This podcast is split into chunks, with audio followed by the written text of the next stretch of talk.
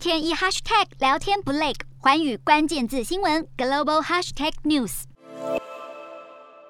天津市西青区大批民众涌上街头抗议政府的严厉封锁管制。近来，西安、天津、深圳等地实施零容忍防疫措施，大举封锁社区、封城，民众被迫买高价配送菜，甚至出现有钱都买不到菜的情况，气得上街群起反抗，与警方爆发冲突。当局不顾民怨，也要铁腕封锁，就是为了要达成动态清零的目标。就怕疫情烧到自己辖区，中国各地官员呼吁民众不要从高风险地区返乡。河南周口市郸城县县长扬言，不管有无疫苗接种或是阴性证明，只要返乡就先隔离再拘留，还脱口说出“恶意返乡”一词，点燃民众怒火。而北京市为了对抗严峻疫情，规定过去十四天内及二十三日起，凡是购买退烧或止咳等四种药物的民众，都必须进行核酸检测。各地政府努力清零，但有些专家却认为，清零策略只会让中国更难走出疫情。美国和英国等国家对 Omicron 变异株疫情爆发采取相对宽松的措施，